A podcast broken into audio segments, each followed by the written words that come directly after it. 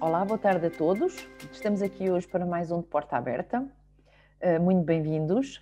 Estou aqui eu, Dina Caetano Alves e a Tânia Reis para conversarmos hoje sobre um, dois conceitos muito usados na área da avaliação uh, da produção de fala, que é um, a consistência e a sistematicidade.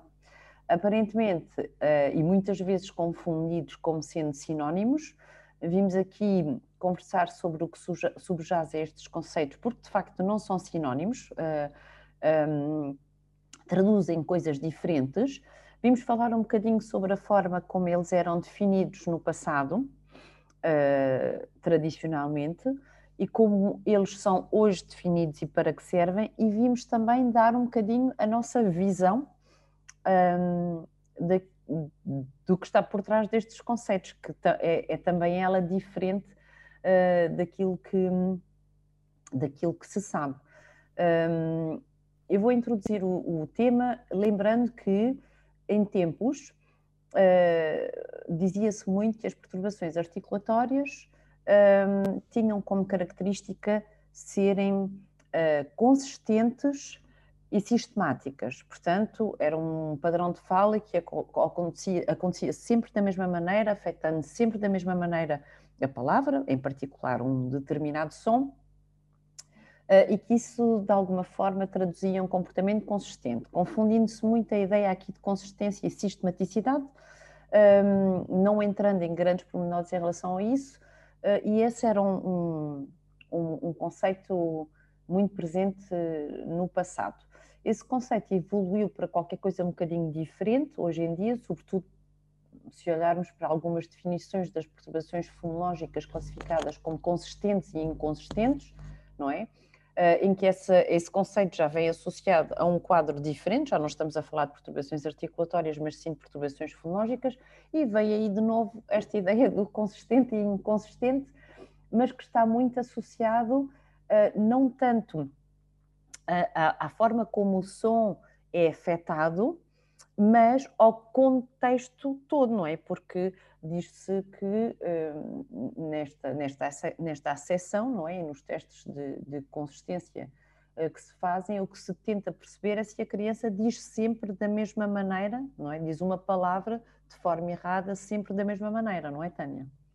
Isso, portanto, se ela diz da mesma, pegando numa palavra, não é? Se ela diz sempre faca, como se ela, se ela fizesse uma Agora, faca e a seguir cafá ou a seguir uh, paca, portanto, ela diz de formas uh, uh, distintas. aqui inventar uns exemplos à pressa. Uhum. É, há, há, variação ou não, ou não há variação na forma como ela produz essa palavra, não é? Que já é uma, uma noção bastante diferente uh, daquela que se tinha quando se dizia que as perturbações articulatórias eram consistentes e sistemáticas, não é? Já, é, já estamos a falar de uma coisa um bocadinho diferente. Sim, portanto, e este é assim, eu acho que uh, o grande, aquilo que, que, é agora mais utilizado, uh, a forma como... E é atual, não é? Este conceito é atual. Mais atual. Eh, até porque vem, vem eh, existe um teste para avaliar a consistência que é muito utilizado eh, e, portanto, é assim generalizada esta, esta forma, este procedimento.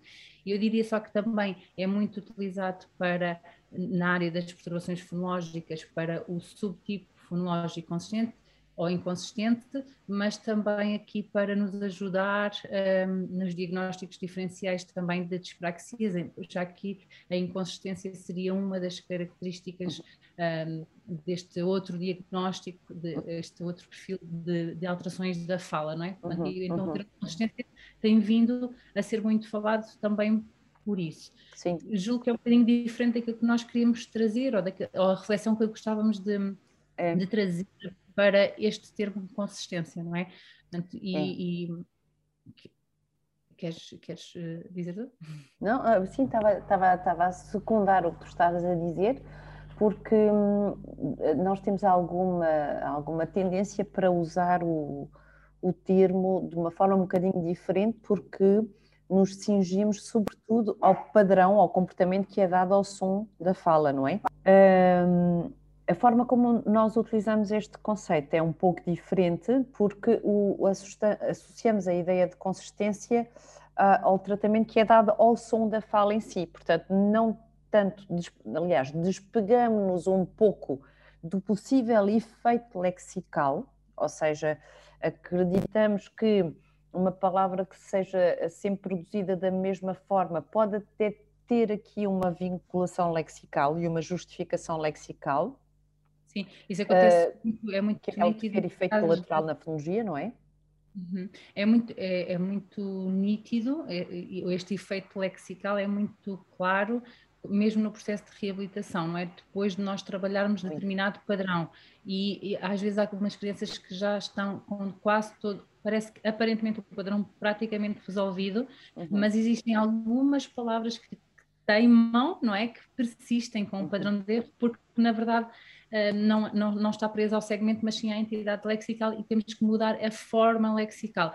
A intervenção será diferente também, porque já não vai ser uma intervenção segmental, mas vai ser uma intervenção centrada no todo, no léxico, na forma, não é? Na forma.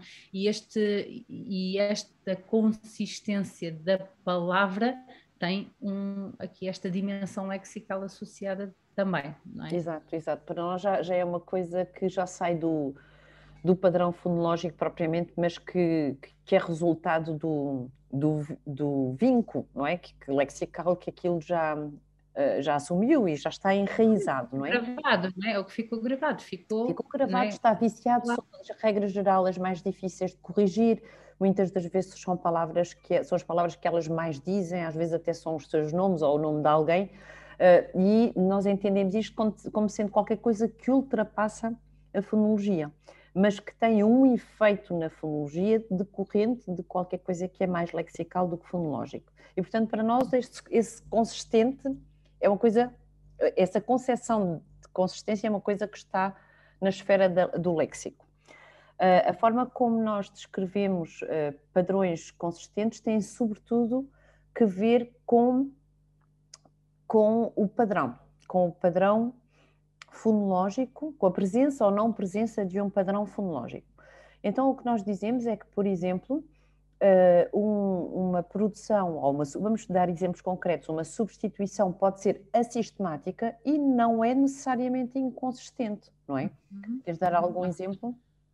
Sim, estava só também a pensar, isto do, assist, do assistemático significaria que a criança não iria ter sempre o mesmo padrão Exato. de erro, ou seja, eh, para um alvo F de, vou pegar na faca, em faca ela uh, diz uh, saca, mas depois para o mesmo alvo em café ela diz café e para um, e para o, o para o, uma palavra como fio ela diz tio, por exemplo. Então ela tem um mesmo alvo e ela não é sistemática nos e aí podemos utilizar nos, uh, nas substituições que faz, nos processos fonológicos que, que estão presentes, nos traços uh, ou informações fonológicas que, não, que estão a ser alteradas. No, portanto, a forma como descrevemos estes padrões de, de erro podem ser diferentes, mas de qualquer forma não é sempre o mesmo padrão de erro. Ele é ele é, ele, neste caso que eu descrevi, ele é uh, assistemático, mas pode ser consistente, já que a criança pode dizer sempre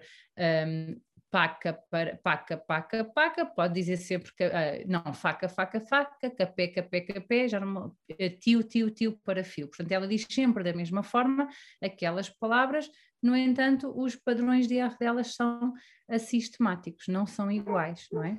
E até podemos ver o padrão noutras substituições que não comportem aquele som. Ou seja, por exemplo, se trocar um V por um F e trocar uhum. um, um B por um P, são uhum. duas trocas diferentes que afetam na base, num som de partida um som e no som de chegada outro, uhum.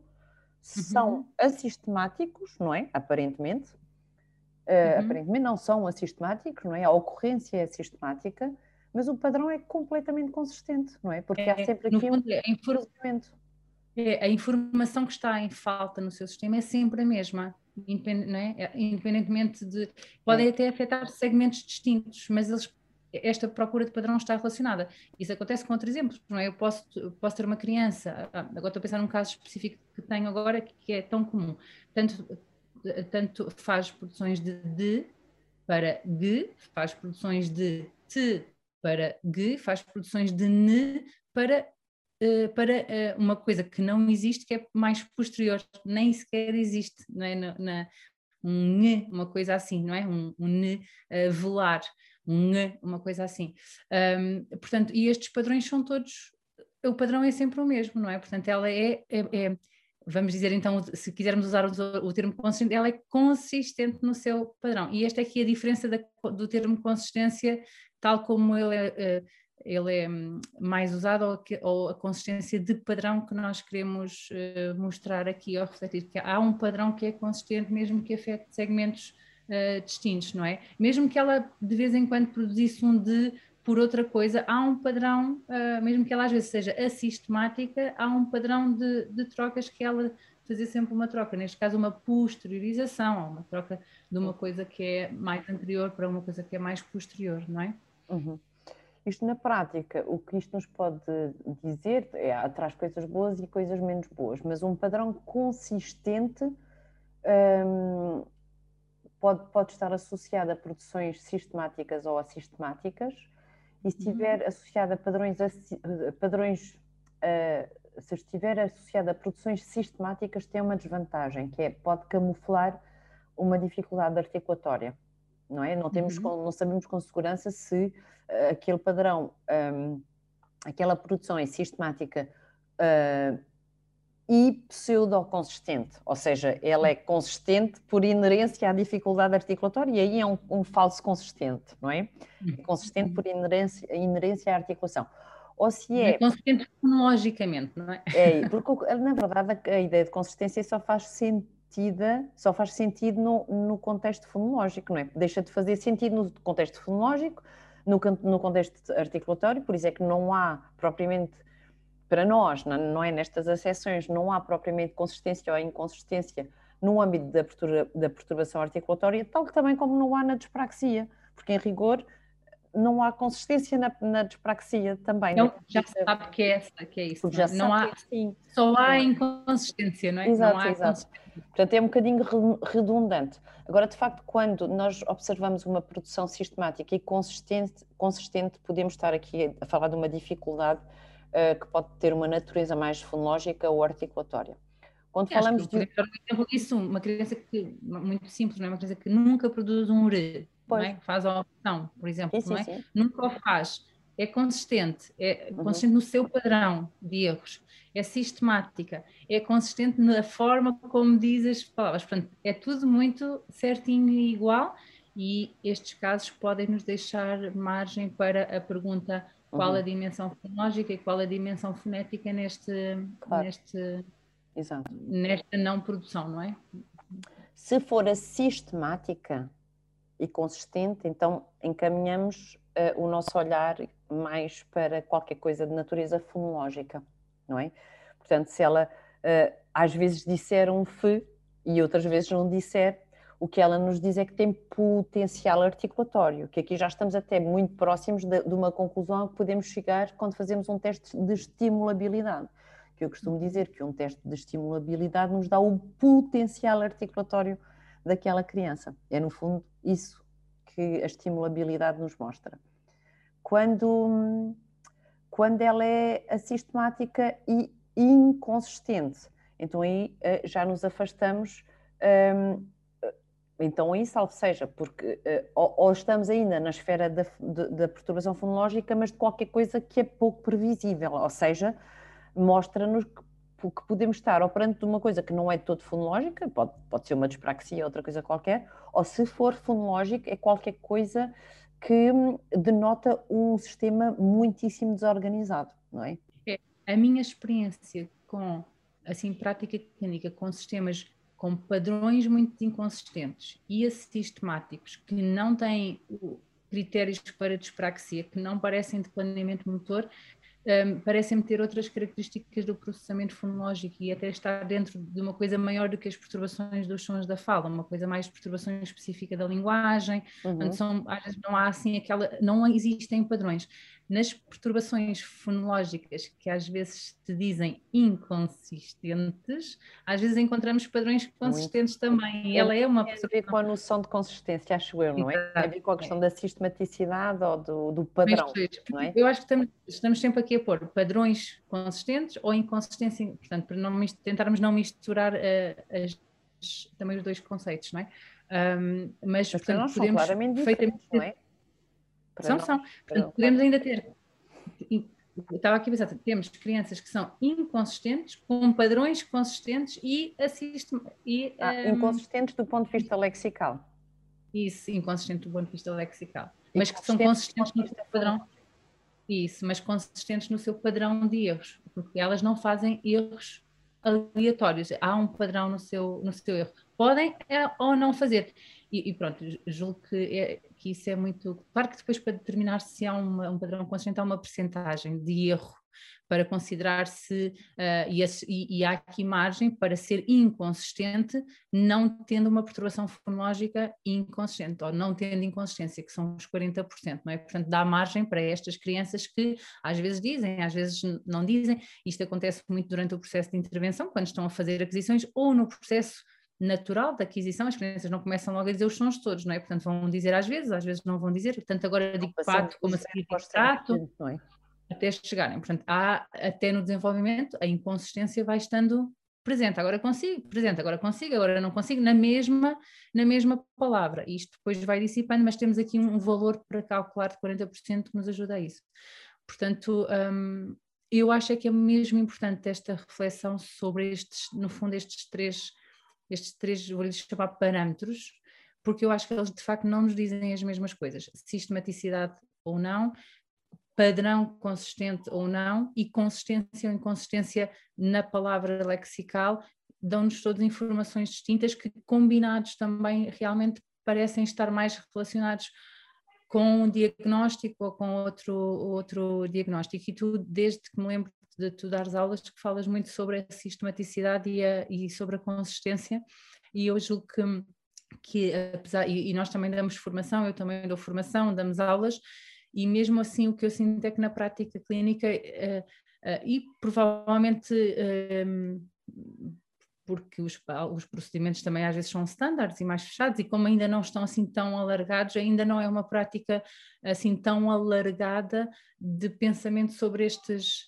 sobre estas diferentes, um, destes diferentes parâmetros, eu acho. E eu acho que são muito, muito úteis e muito interessantes para o planeamento da intervenção, porque se eu tenho uma criança que é sistemática ou inconsistente, eu vou escolher metodologias diferentes, não é? Eu posso escolher uma coisa como oposições múltiplas, porque ela tem padrões distintos. Eu posso utilizar, por exemplo, eu posso utilizar uma coisa mais de, com base na generalização, MICT, porque eu consigo perceber que, embora assistemático, há um padrão de, de, erro e, portanto, vou escolher um segmento que transporta as informações que vão resolver aquele padrão e, portanto, vão resolver uma série de segmentos que estavam aparentemente assistemáticos, não é? Mas que vão resolver o padrão.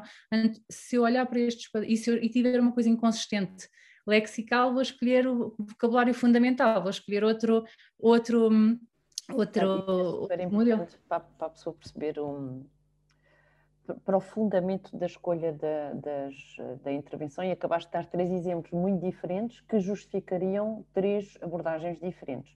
Oposições múltiplas, um, vamos dizer, uma orientação, que não é uma intervenção, mas uma orientação via MICT, para a escolha dos alvos, e, e o, o, vocabulário fundamental que está muito, muito focado na funcionalidade, não é?